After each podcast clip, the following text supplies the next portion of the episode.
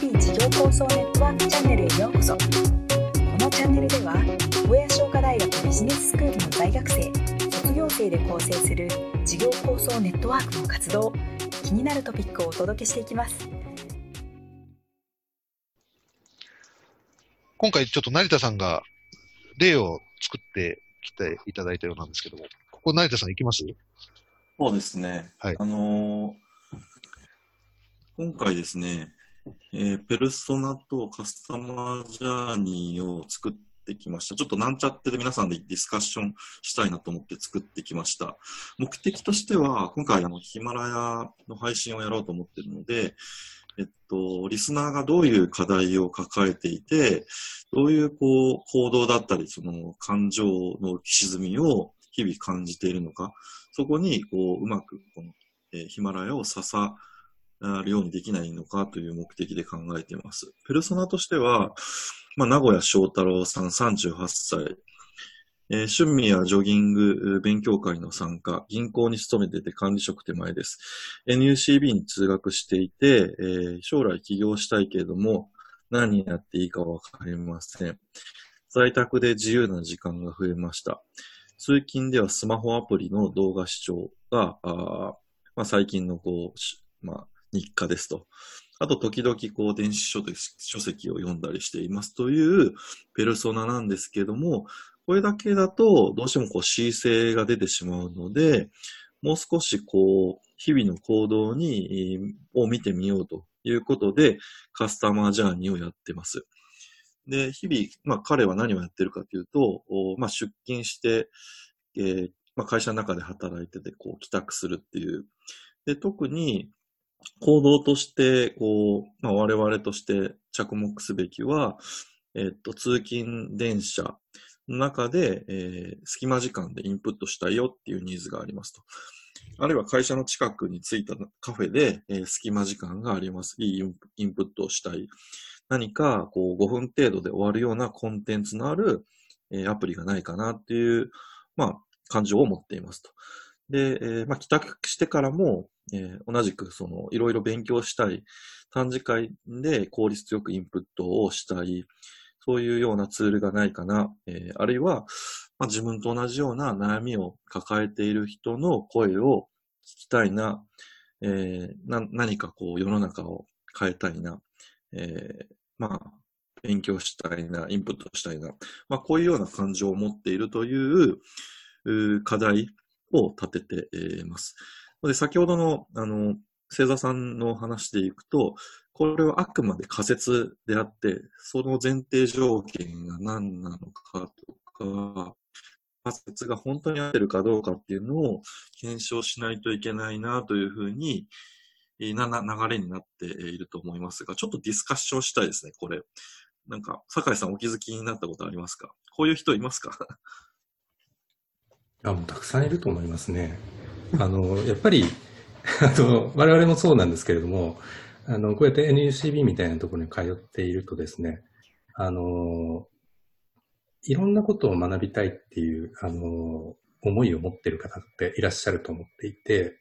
で、そのうちの一つに、こう、シーンっていうのがやっぱあるんですよね。ここでいうところの出勤とか、勤勤務中とか帰宅とか。そんな中で、あの、いかに、あの、自分が学びたい時に学ぶか。そんなことを、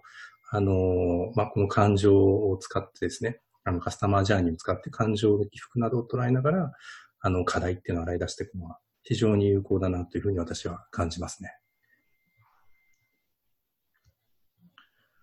芹沢さん、この課題の質を高めるためには、我々としてどう、どうすればよろしいでしょうか？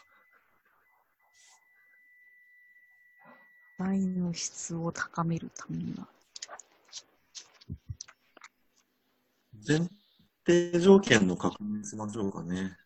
そうですね。えっ、と、その、まあ、課題は、あの、まあ、いくつかこう考えてみるということがまあ必要になるわけですけれども、えーそこにはそれぞれその前提条件っていうのがまああって、それがその、あの、まあ、きっと合ってる前提条件と、実際こう、あの、将来の顧客になるような人に聞いてみないとわからないっていうものが、まあ、あって、で、しかもその、まあ、その前提条件、まあ、仮に外れてたとしても、まあ、インパクトは少ないよねと。でもその、その前提条件はもしずれてたら、あの、仮にこういうサービスや製品を提供しても、あの、全然その顧客に受け入れられなくなってしまうみたいなものだと非常にインパクトが大きいっていうことで、あの、あらかじめこうインタビューしないといけない、検証が必要なものであって、インパクトが大きいものっていう前提条件をしっかりあの考えていくということが、まあ、あの、その課題の質を高めるということにもなるのかなと理解しています。そういう意味では、今回の前提って、その、まあ、NSCB に通ってる前提を置いてるんですけど、卒業生の佐藤さんとしては、こう、卒業生という立場で見て、実は、あの、ニーズがやっぱりあるんだよっていう観点であったりしますか？えっと、やっぱりその、NUCB 出ると、例えばまあ今回の企業の話だったりとか、あとはこうやってみんなで集まって議論するっていうのってなかなかないので、そういったものにこう、あの、飢えてるっていうのはありますね。まあ、よく、あの、NUCB ロスみたいな感じで言われますけど、やっぱりそれは、ね、2年間みっちりこういうことをやって、突然何もなくなると、やっぱり、まあ少し寂しさを感じるっていう人もたくさんいるんじゃないかなと思うので、そういう意味ではニーズにありますし、さっき酒井さんがおっしゃった、と学びたい時に学ぶみたいなことをおっしゃってたと思うんですけども、そうやって、あの、エアビーで言えば世界中に居場所みたいな感じで結構そのいい価値の設定なんじゃないかなと思いました。で、それに対してこう、ちゃんとファンがつくようになんかサービスをデザインすれば、ちゃんとエコシステムができて、こう、事業構想らしくなっていくんじゃないかなって考えました。なるほど。確かに。さっきの Airbnb みたいな、この、世界、世界とかこつけて、この、あなんだろう、こう、あの、音声録音を語るとかっていう、その、外の世界を巻き込むような物語設定ができれば、まあ、いいかなっていう多分、ことですけど。多分聞きたい人もいるし、あとは多分発信したい人もいるんですよ。うん、多分今これを聞いてる人の中でも、俺も喋らせろ、私も喋らせろっていう人は絶対いると思うので、そういう人もこう混ざって喋ったのを、まあ、発信したい人は発信するし、あの、聞きたい人は聞くみたいなのが、こう、うまく回っていくとなんか、いいですよね。NUCB の、こう、中で。うん、なんかあのー、こう、このペルソナを、あの、使うときに、こう、ポイントっていうのは、えっと、マーケティングの授業で習うんですけど、その、八方美人とに、あの、なりがちだけど、えー、八方美人にならないことが大事だよねと。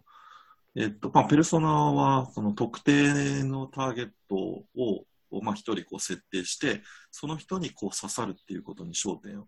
置いていて、実は、その、このターゲットで合ってんのかって不安になるんですけど、やっぱりこういう人をさえも満足でき、満足させられなければ多分、えっと、万人にも受けない。なんか、あの、インスタグラムってあると思うんですけど、インスタグラムってこうターゲットとしては、なんかこうキラキラしてる、あの、女子、えー、を、まあ、ターゲットとしてると思うんですけど、実際問題、こう、今となっては多分、その、大人男子も多分使ってる人いたりすると思うんですよね。